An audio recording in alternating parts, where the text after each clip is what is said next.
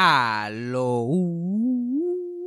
Bienvenidos a Eso fue Sarcasmo, traído a ustedes por la gente que nos apoya en el Patreon de Eso fue Sarcasmo. Que esta semana estoy muy contento en anunciar que de este episodio en adelante, todos los episodios del podcast están disponibles en video en el Patreon. Entonces, si tú quieres ver los episodios en video y sin editar, los puedes ver y escuchar a través de el Patreon slash eso fue sarcasmo. El link está en la descripción. Eso y además de lives exclusivos que son solo para Patreon todos los martes. Y poco a poco vamos a seguir añadiéndole cositas. Poco a poco. Esto es solamente el comienzo. So, muchas gracias a la gente que se ha apuntado al Patreon espero que estén disfrutando. Pero nada, vamos al episodio rápidamente.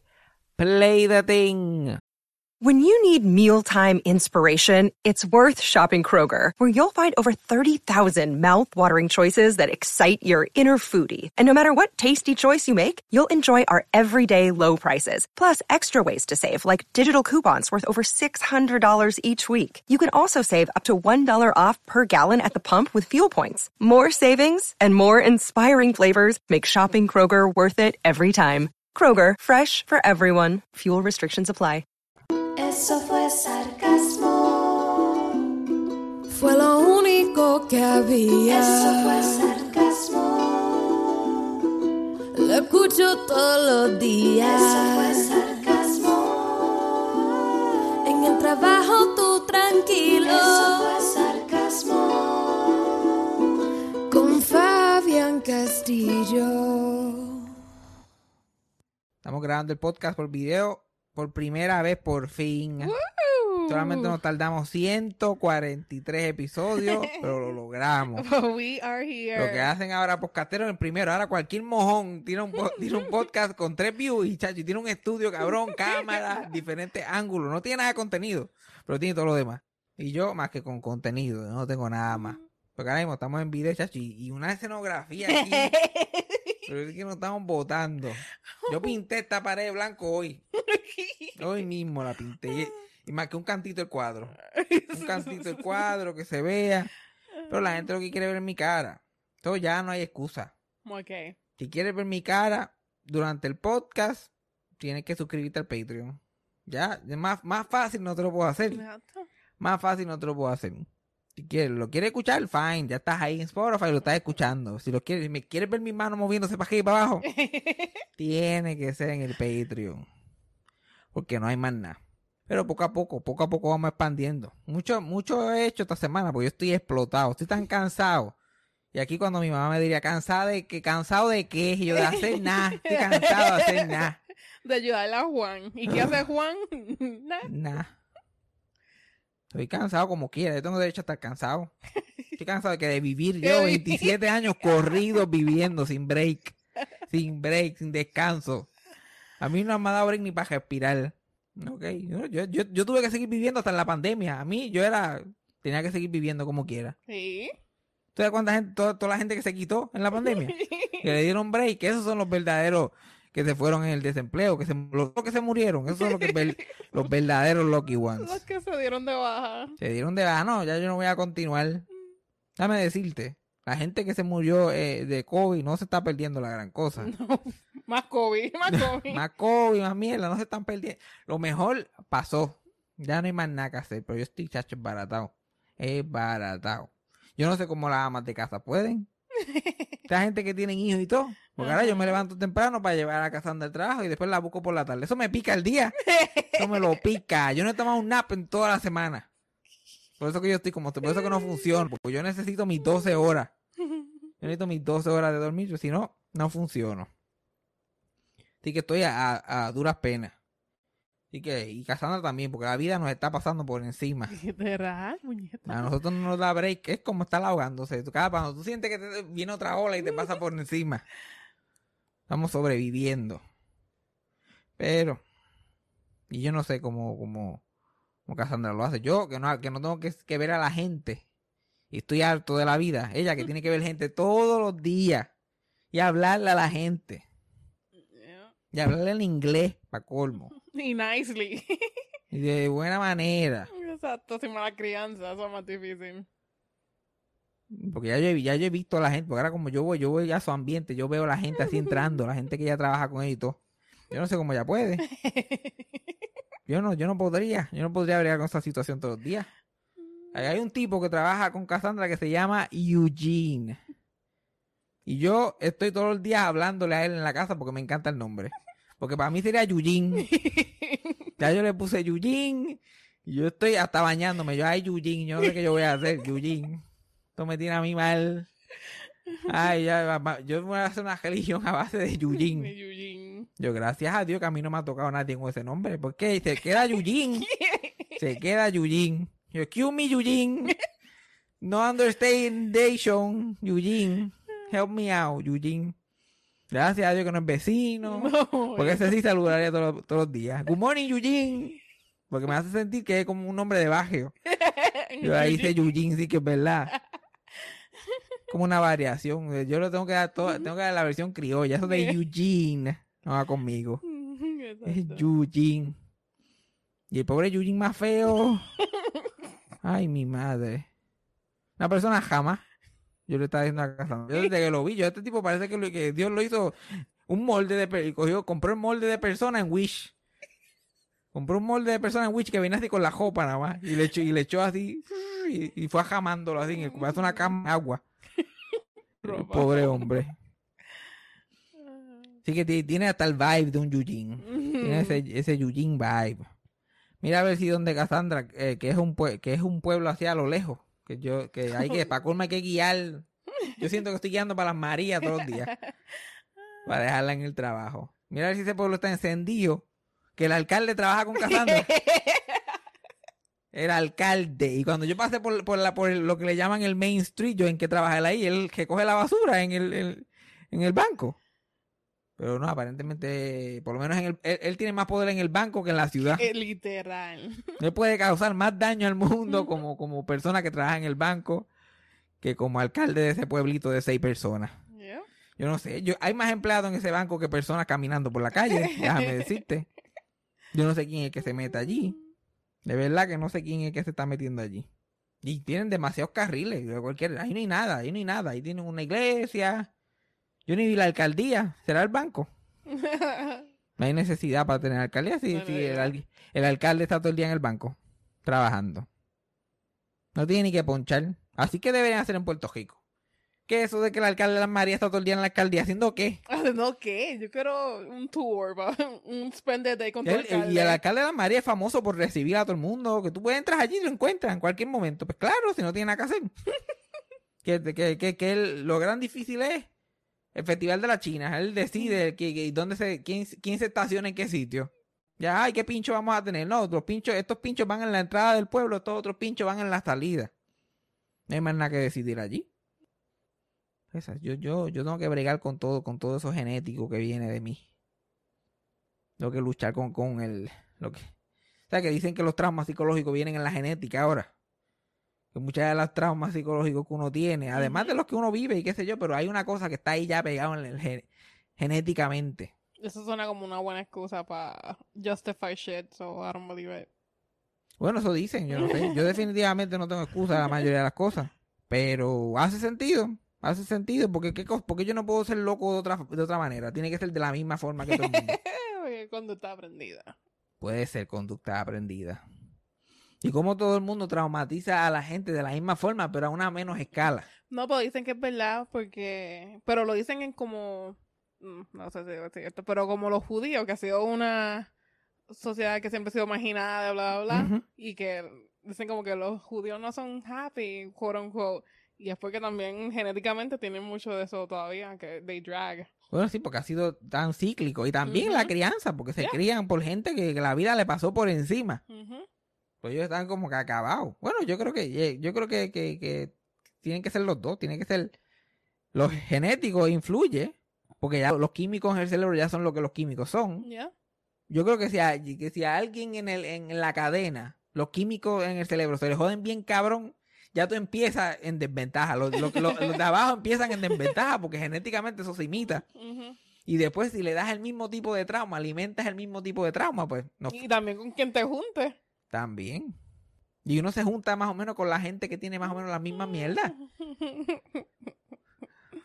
Porque la, la infelicidad trae la infelicidad. Los cricales están en los cricales. Entonces uno sale buscando gente que son más o menos los los ar- arch- archetypes de otra gente que uno ha conocido en la vida. Y, pues, cuando vienes a ver, te jodiste.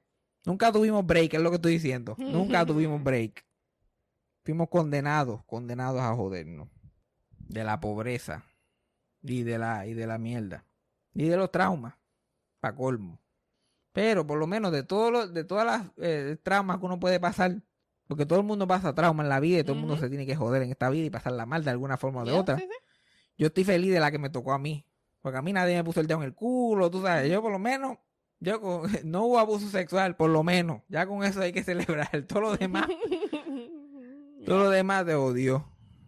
Pero a la vez que tú, a la vez que alguien, una Milagro González te cría a ti en la vida, y aunque fue una versión light comparado con lo que ella vivió, Sí, sí. a ti no hay nada que te coja. A ti no hay nada que te, que te coja desprevenido. Y, pa- y que tú me dices de los castillos. que están esperando la tragedia todo el tiempo. No hay nada en la vida a mí que a mí me coja con los pantalones abajo. Nada. Yo como que, ah, pero, yo pensaba que no venía, llegó tarde. El desastre llegó tarde. Yo estaba hablando con mi tío los otros días y mi tío le va bastante bien, estaba tranquilo, vive la vida feliz, qué sé yo. Enamorado. Está enamorado, tiene una relación con su esposa y toda la cosa. Y él está en crisis. Y él está en crisis, él tiene una ansiedad.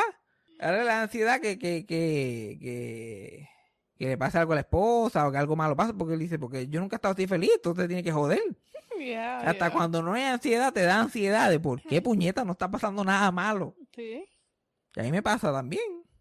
De esos periodos de, de felicidad, yo estoy como que, ¿qué es lo que va a venir a joder? ¿Qué es lo que va a Y tú estás todo, y estás meses como que, ay Dios mío, algo va a pasar y me va a joder. Y eventualmente pasa, porque así en la vida algo te tiene que pasar. Y tú like, viste, te lo dije que algo iba a pasar. te lo dije, te lo dije. Por eso uno puede tener nice things. Y así sucesivamente. So, el goal debe ser, que yo creo que lo ha hecho toda la generación de mi familia, bajarle el nivel al trauma. Mi abuela le bajó, le- mi abuela le bajó 10, mi mamá le bajó como 40. Yo voy a acabar la casa. La casa se tiene que acabar ya. Tú la vas a bajar completa. O Y sea, ya yo, yo y mis primos ya hablamos y mis hermanos, y esto, te- lo acabamos aquí. Ninguno quiere tener hijos, ninguno. Esto lo acabamos aquí. Bueno, uno de ellos quiere tener hijos, pero no creo que pase. Entonces, Estamos, estamos confiados.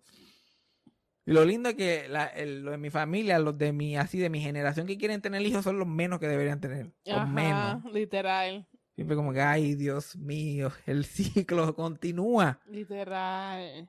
Porque mi hermano, que es un poquito menor que yo, que tenemos más o menos la misma edad, él como que está todavía, "Mm, yo pues yo como que quiero tener hijos. Y yo, ese muchacho ¿Pa' ni habla. Ese muchacho ni habla. Y yo, Dios mío, que no tengo una hija porque esa pobre muchacha va a tener unos daddy issues. Que van a hacer una cosa al otro mundo. No sé, no se puede. No se puede seguir con este ciclo. Hay que, acabar, hay que acabarlo ya. Hay Ay. suficiente, sufici- hay suficientes castillos en el mundo. Y hay suficiente de la otra familia también. Vamos, tenemos que hacer un regroup. Un regroup. Y la gente que tiene hijos, la mayoría de la gente que tiene hijos, bueno, yo diría el 90% de la gente que tiene hijos, lo hace por las peores razones ever. Sí. Que te gusten los bebés no es una razón para tener hijos. Mm, mm. Y yo a veces yo veo en Instagram como que me ponen un videito cute de un bebé haciendo algo cute. Y ya, ay, me estoy loca, ¿qué me pasa a mí? Y yo, ¿quién te dijo a ti que eso te iba a pasar? Y tú te vas a tirar ese gamble para ese momento. Para ese- para eso nada más, para eso. Para esos dos años, tres. Ajá. Como si no creciera. Para ponerlo en jopita. Y entonces ya, ya empezamos con el trauma, porque lo quieres poner en jopita. No, y la gente que habla de sus hijos ya, que no los tiene. Yeah. Ay, yo con mi hija, y porque se creen que los hijos van a ser mini versiones de esa persona. No, porque mi hija y ya- yo y mi hija, y se van a vestir las dos iguales. Y como si no pudiera pasar whatever. Son tantas cosas las que puede Ajá, pasar. tantas variables y todo es el ego, todo es el ego. No, yo voy a tener una mini yo porque yo soy tan espectacular que necesito otra miniatura. Y ahora, y, y entonces tienes una hija y le metes todas las expectativas que tú tienes de ella. Yeah. Y si esa hija quiere hacer algo completamente diferente, dang, eso es tan triste. Que tú no ni has nacido y ya te tienen. ya, ya, ya, ya, ya, tú- ya tienen un bar que tú no puedes alcanzar, ya te tienen, ya te tienen por el cielo. Y tú lo que, y tú todavía tratando de, de Estás en las bolas de tu país todavía. y ya están haciendo planes. No, y te- entonces viene uno y, y si, lo primero, si uno nace con algún tipo de problema que la persona Sí. está esperando. Hay 20 mil variables ahí nada más. Físico, emocional, mental, cualquier Sí. cosa. Después, si uno nace feo. y después si me hace feo y mi- sin personalidad. Porque mi, mi mamá, preciosa, linda. Mi papá, un pollo. Vengo y nada, yo ya yo jodí, jodí la curva. Yo cogí la curva y me la metí por el culo de bebé. Me la metí por el culo. Que, mi- que mi mamá, que mi mamá hasta lloró cuando me vio. Hasta lloró. Ya anda, para carajo. Se arrepintió en el momento. Y mi abuela, milagro, con toda esa crianza que acabo de contarle, ella me contaba a mí de chiquito. Y decía, pues cuando tú naciste, la enfermera nos dijo, llévatelo para tu casa, dale vivir. Si en dos semanas no dice oink oink, quédate con él, es el hijo tuyo. Y yo, yo, y ella gozándoselo todo porque está bien gracioso. Y yo con cuatro años absorbiendo todo esto como realidad. Y ay, Virgen Santa, yo nací un lechón. Yo era un lechón. Yo era pig baby. Y después veía la foto y yo no tenía tabique. Tabique mío se quedó. Se quedó en, en, en Fajardo. Tú sabes que los paquetes en, en Puerto Rico llegan, se quedan en Cataño. El tabique mío se quedó en Cataño como hasta los 14 años. Y ahora yo tengo un clase de tabique. Yo tengo un clase de tabique que a mí los espejuelos no me bajan de ahí nunca. ¿Sabes que la gente que tiene espejuelos le baja hasta la puntita de la nariz? ¿Tú has visto esto, eso alguna vez? Yo tengo un muerto en el tabique, literal. Yo tengo un muerto ahí. Si los espejuelos quieren bajar, tienen que bajar velocidad y hacer clum, clum, para poder llegar a la puntita de la nariz. Que te dieron extra por la. Exacto, mira, mira, no llega el tabique, tira, tírale dos, que se joda, tírale dos. Exacto, Mientras le estaban diciendo a Dios que me enviaron sin tabique, él me estaba haciendo el pico de viuda. Él estaba haciéndome la línea esta que yo te... Si lo ven en video, si se van al Patreon y ven el video, ven que yo tengo el pico de viuda completamente virado. Él lo estaba pintando así. Yo, mira, sin tabique. Yo, mire, puñeta, pero ¿por qué me interrumpe? Ya le doy tabique que se joda. Ya le, ya le jodí el pelo. Y se lo había hecho ojizo para colmo. Solo quería hacer la el pico de viuda bien, por lo menos. Y esa otra, mi papá pelo lacio. Yo pelo ojizo. Ya yo nací, ya yo rompí la curva. Sí. Yo rompí la curva. Y después cuando yo estaba creciendo, yo era como que medio inteligente. Ajá. Yo tenía un cuando la primera vez que me hicieron la prueba la IQ lo tenía alto. Ya yo a los a los ya a los dos años yo andaba sin coche. Yo era una vieja ya a los dos años. A mí me gustaba, me encantaba ir al mall, caminaba al lado de mi mamá a los dos años, me medía los zapatos, mientras ella miraba los zapatos, yo me medía los zapatos en el chiquito, me miraba en el espejo. Si necesita, si quería algo, yo le decía a mi mamá, ah, yo necesito estos tenis de por Lightyear.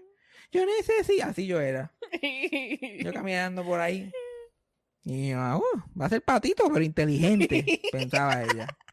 Yo va a ser un genio, un astronauta.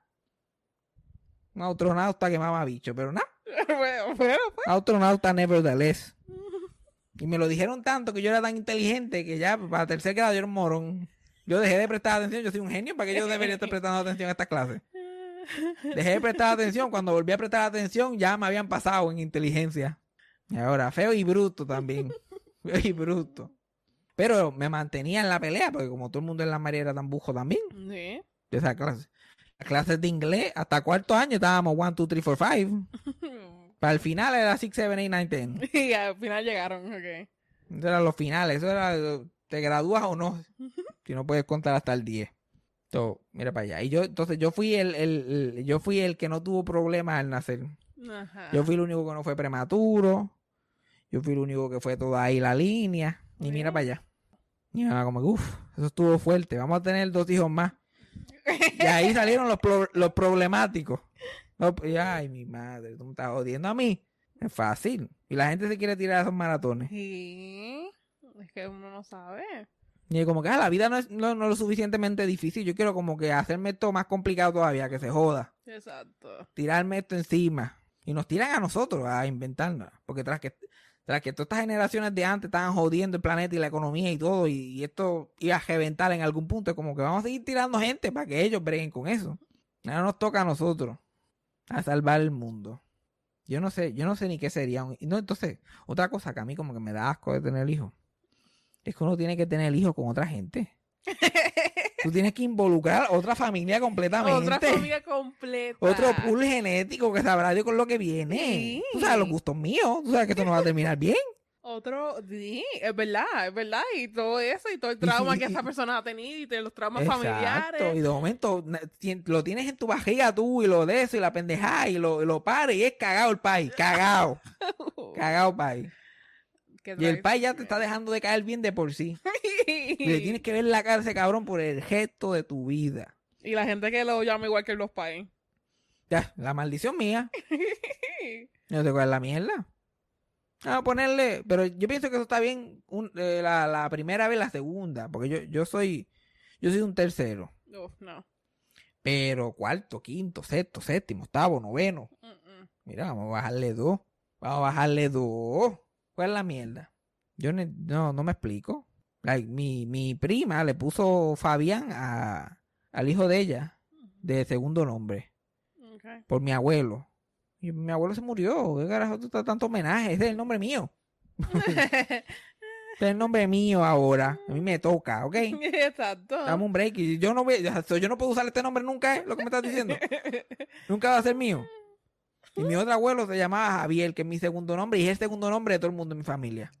Fabián Javier, que si el otro Javier, que si el otro Javier, mi tío Javier. Mi Javier. también, actually. So. No, ¿y qué es la, y Mm. ¿Por qué mi abuelo tuvo que tener el segundo nombre más común de en Puerto Rico? Es como si tuviera un abuelo que se llamaba Marí. ¿Te imaginas, Fabián Marí? Yo lo prefiero. Pero yo no me quejo, Fabián Javier Castillo. Yo tuve nombres de abuelo, Pero por alguna razón como que bregó. Ya, y como yo- que no eran epifanios. No, chacho, gracias a Dios. Chacho, por, por eso, eso fue por así, porque mi abuelo tenía un hermano que se llama Epifanio. ¿Verdad? Eso, un, un muchacho, mi abuela echa el polvo con otra persona, habla con el otro hermano en la fiesta. Yo me llamaría Epifanio. No, por lo menos, por lo menos, esa es la cosa, que todo el mundo esperaba que yo iba a ser un pollón. Porque hasta me pusieron un nombre de galán de novela. Fabián Javier Castillo.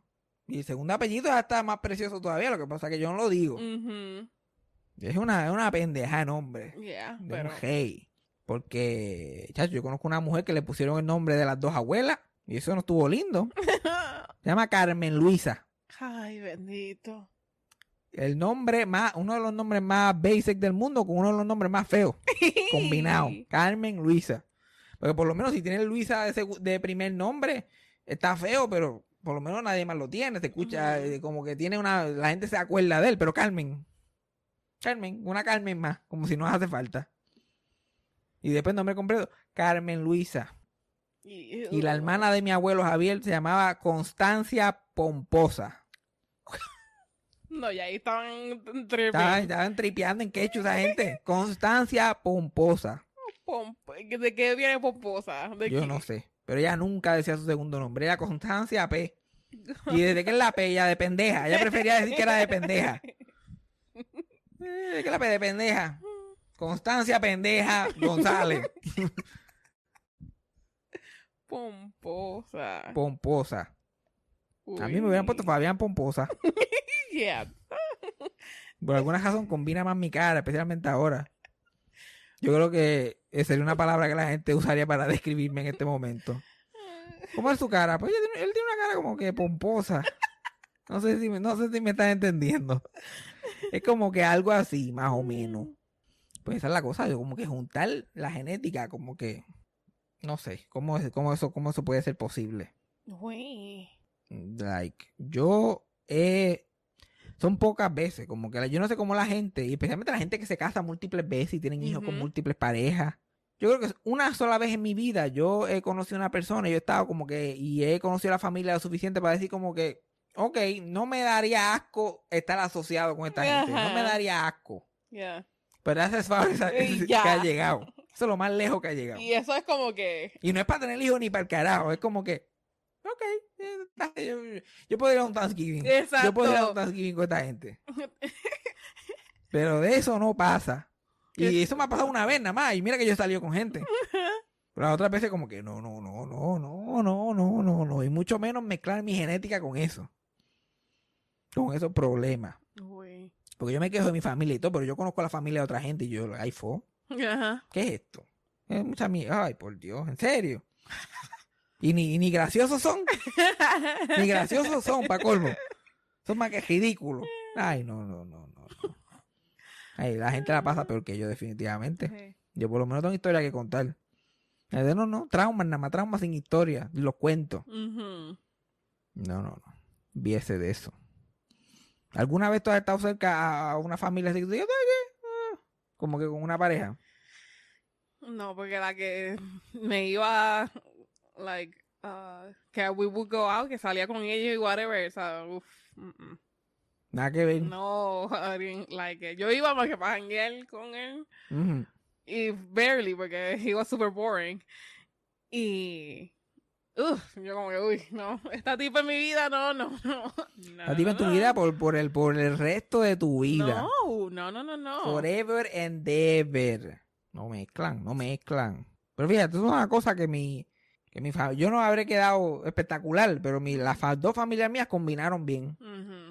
Siempre se llevaron bien, mis abuelas siempre fueron panas, like, eran bastante close, después del divorcio también. Ajá. Mi mamá siempre se llevó súper bien con, con mi abuela Socojo, por like siempre, hasta los, like, los, los otros días, la última vez que la vio que fue los otros días, like siempre. Esa gente como que el destino los tenía preparados para ellos. Ajá. Y de hecho, mi abuela Milagro, en el barrio allí de Geocaña, se crió con la prima hermana de mi abuela Socojo. ok. La prima hermana de mi abuela Socojo vive, eh, vivía en la curva de donde, vi- donde vive mi abuela. Mm. Like, al ladito. So, cuando, cuando mi papá era chamaquito, él iba y visitaba, llegaba hasta allá arriba. Y mi, mi mamá y la familia de allí, en una ciudad ahí. Exacto, de la cerquita. de su vida allí al lago. La famosa Doña Tita, que murió hace unos años atrás. La prima, la prima hermana de Socojo. Siempre, siempre estaban ahí. Cerca, pero no cerca. Pero aparte de eso, no sé cómo la gente lo hace. No sé cómo la gente le mete esa babilla. Bueno, en verdad, pero yo no me explico cómo la gente hace muchas cosas que yo veo. La mayoría de la gente. Yo no... ¿Tú sabes otra cosa que yo no me explico cómo la gente lo hace? Ver Puerto Rico gana. ok. Mi tío, ese es su programa favorito. Yo puede ser que eso esté contribuyendo a su estrés. Porque de verdad que yo no sé cómo tú te sientas a ver eso todos los días. Me dijo que tuvo que cortar los domingos porque ya se estaba consumiendo la vida ellos. Tuvimos que cortar los domingos porque imagínate, eh, creo que creo que es lunes, miércoles, viernes, sábado y domingo, una cosa así. Me encanta que es una decisión eh, de couple, de Sí, pareja. tuvieron que hablar y todo. Yo, mira, yo estoy. A mí me encanta Puerto Rico gana y yo sé que a ti también, pero ¿qué tú crees si cortamos los domingos? Ya, like, estoy de acuerdo. Yo pensaba que tú nunca lo ibas a decir. Yo ya estás allá. Necesitamos un break. Porque le van a quitar el placer. Le van a dar muy duro. Sí. Le van a dar muy duro al Puerto Rico gana. Y yo estoy viendo Puerto Rico gana y Puerto Rico gana está cogiendo mucho fiado. Puerto, le- eh, Ale DJ es buena gente, muy buena, es demasiado buena gente para ser un game show host. Porque ese cabrón le da la respuesta a la gente, especialmente a las viejitas. Y como que, ¿cuál es el número? ¿Cuál es el número? Y poniendo la mano así en donde es el número. Y poniendo el número en el 27 ahí fajado. Y ella como que 19. Pero no, no, ¿cuál es el número? ¿Cuál es el número? Y ella, 23. ¿Cuál es el número? Por poco le da con la tabla a la pobre vieja. ¿Cuál pa? Y 20, eh, dijo 27, güey. Así. A darle chavo a la gente. Yo sé que en Puerto Rico la gente la está pasando mal, pero tú no puedes hacer eso. Sí, no puede estar regalando chavo tampoco. Like, eso está bien controlado por la, por la FCC. Like, los game shows están rigurosamente. Este, que si lo cogen, le quitan el show, le meten un- un- una multa al canal y el canal que no le queda nada. Exacto. Así nada más cieja. La que ellos de verdad se creen, esto no lo está viendo nadie coherente. Ujú. So, nadie en la FCC jamás se va a hacer through ese show completo. Soy yo también confiado. Y eso, eso me trae a, a, a la gotita de saber de cómo eso, como que los game shows, porque los game shows no empezaron con todos así de rigurosos como son Ajá. ahora. Pero fue que en los 50 hubo literalmente un escándalo por, por un programita que empezó a, a- hacer trampa para ratings. Que un programita de estos de preguntas que le, que le daban las respuestas a la, gente y los manipulaban así a los, a, los, a los concursantes para darle un poquito más de drama y los ponían en empate y de momento los quitaban y de momento los ponían. Y un tipo se convirtió en la sensación de esa época. Eso fue como en los 54, 55.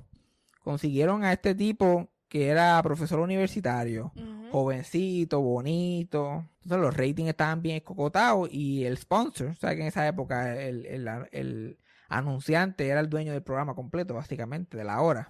Ellos estaban a punto de salirse para el carajo, o la gente del show le dijeron, mira, te tenemos, tenemos ideas. El sponsor era este Geritol, que es una compañía de dietas, pastillas de dietas y todo, mayormente para mujeres en la época. Yeah. So, consiguieron a este profesor universitario, jovencito, atractivo, toda la pendeja, se llamaba Charles Van Doren. Lo consiguieron a él y empezaron a darle todas las respuestas para que ganara. Y el campeón en ese momento se, llama- se llamaba, like, no sé la- no me acuerdo el apellido, a buscarlo. Porque su nombrecito era, eh, no era Charles Van Doren, definitivamente. Era Herb Stemple. Y eso mismo es lo que tenía cara. Herb Stemple. Tenía la cara más judía que tú pudieras imaginar. Entonces, y bajito y como que pomposo de cara también, toda la cosa. Como- y entonces, él era el campeón. Pero empezaron a darle todas las respuestas al otro para que ganara y le ganó. Y empezaron, y siguieron, y, y este tipo se convirtió en la mega celebridad porque tuvo seis meses ganando todos los episodios. Salió en la portada de Time Magazine. Y este tipo sabía, o sea, le estaban dando las respuestas. Que las estaban enviando por, eh, por cogeo antes del, del, del show. Y por los audífonos le decían hasta cómo actuar. Y como que piensa, al que no sabe, sube la ceja, sube la ceja, sube la ceja, ah, ok, ahora tócate la barbilla, ay, no sabe la respuesta, no la sabe, no la sabe, ah, ve, pero te cogió, pensaste. Así. Uy. Tuvo todos esos meses ahí, se hizo súper famoso. NBC, que era el canal que hacían el, el, el programa, cuando ya por fin estaba como que esto se está pagando ya, ya la gente no importa, lleva seis meses ganando. Lo pusieron a perder solo para ofrecerle un contrato en el Today Show como un correspondent. Se convirtió en el correspondent de cultura, el descollazo de los 50 en NBC. El tipo es una celebridad, ¿sabes? Y no por, por nada. Y para colmo, este tipo era like hijo de hijo de un poeta. Su mamá hacía novelas. él venía de, de- de familia intelectual. Era de allá arriba. el creme de la creme. Y se convirtió, él es como un Ricky Rosselló de la época. Y se convirtió por, por, por, por sus cojones ahí, por la gente haciéndole trampa, se convirtió en la gran cosa. Hasta que uno de los concursantes, después de él, que cogieron a otro, castearon a otro bonitillo para tratar de hacer lo mismo otra vez, no quería hacer eso y guardó todas las cartas y todo eso y empezó a acusar el show de hacer trampa. Y se metió, y, y se metió el, el gobierno federal a investigar eso. Y el gobierno federal, este, hasta le hizo un sopina a, a Charles Van Doren para que testificara. Y Charles Van Doren lo negó por año. Porque esto como que fue creándose por año. Porque esto pasó como en el 54-55, ya en el 56 empezó a haber sospechas, 57, y los rumores seguían haciéndose más grandes. Y él que no, que no, que no. Cuando, cuando salió en la prensa que le enviaron el sopina, él se escondió. No sabía nada de él. Él se desapareció del mapa. El, el, el Congreso le dio una fecha. Le dijo, si, tú no llegas para tal día al Congreso a testificar, eres un enemigo del Estado y te vamos a buscar y donde te encontremos. Y ahí fue que él apareció a decir pues que él quería decir la verdad, porque la verdad era mejor y, y a todos sus fans. Ahí era como si esa fuera sido su idea. Después que el cabrón por, po- por poco se va para Cuba Ajá. para no tener que decir la verdad. Y tuvo que admitir el fraude de que todas las respuestas se las dieron y que él no hizo nada de eso. Y que el cojonal de dinero que se había ganado no se había ganado legítimamente. Y todos estos todas estas mujeres que vienen devastadas devastadas. Pero, o sea, como él era un hombre blanco, uno de los senadores allí trató de pasar la manito. Ay, es- eres tan, eres tan brave, eres tan de eso. yeah. Bla, bla, bla. Y vino otro y, le- y le- y lo puso en su sitio. Ay, le vamos a dar un aplauso porque él ahora dijo la verdad cuando literal ya lo íbamos a meter preso. Y este tipo desapareció el mapa. Se murió en el 2019. like, recien- bastante recientemente. Nunca más se volvió a saber de él. Él tuvo que. Lo, lo votaron de la universidad donde era profesor. Lo votaron de la televisión. No podía. Él le- continuó trabajando, editando libros para, para, estas compañías de publicación y todo eso. Bajo un nombre falso. Y ganándose nada comparado con lo que se había ganado. Yeah. Y, y nunca quiso contestar preguntas sobre el issue, nunca quiso hablar de eso. Salió hasta una película de este evento que se llama Quiz Show. Salió como en el 94. Y él nunca quiso dar entrevistas, nunca quiso hablar de eso. Yo creo que como una vez hizo referencia levemente. Pero sus apariciones públicas desaparecieron. Y terminó, y cuando murió, terminó un asilo ahí de bajo presupuesto, en el medio de la nada, en Connecticut. Este tipo se va, completamente desapareció el mapa después de ese papelón. Ah, sí. Y el, el, el Herb Temple, sin embargo, Ajá. él vivió el gesto de su vida eh, chupándole a eso.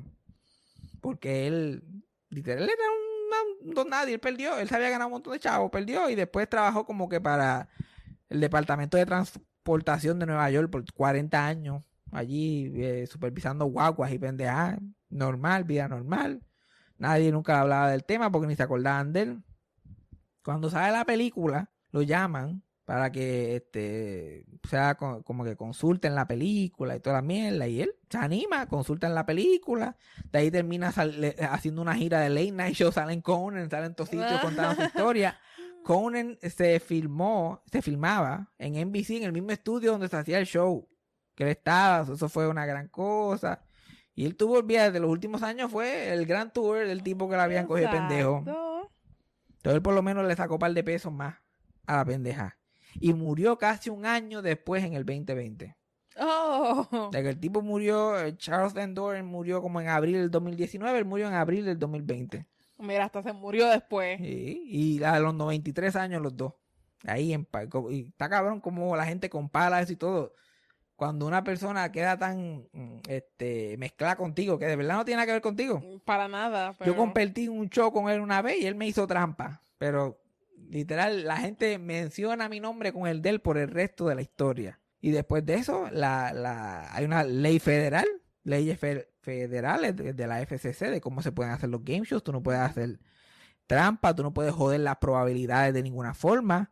Hay, hay este, gente de la FCC que visita los, los game shows y, y supervisan todo eso. Es, una, es un proyecto científico tener un game show ahora. Porque tú no puedes estar regalando dinero así porque sí. Y en Puerto Rico gana eso como que no es. aplica. Eso, no sé qué es lo que... ¿Será que ellos se ponen como, como show de mediodía? ¿No se ponen como game show en el bajo, bajo la descripción? Ajá. Porque se supone que no hagan eso. Dígale, DJ, dame una llamadita. ¿Qué es lo que está pasando? Que estás ahí al garete. Pero ¿qué hemos aprendido hoy? La vara pomposa. La palabra pomposa. Cuando tú veas mi cara y digas, "Bien, ¿qué le pasa a Fabián? Estoy pomposo. Exacto. ¿Ok? Cuando me vean en el Patreon, ya saben que estoy pomposo.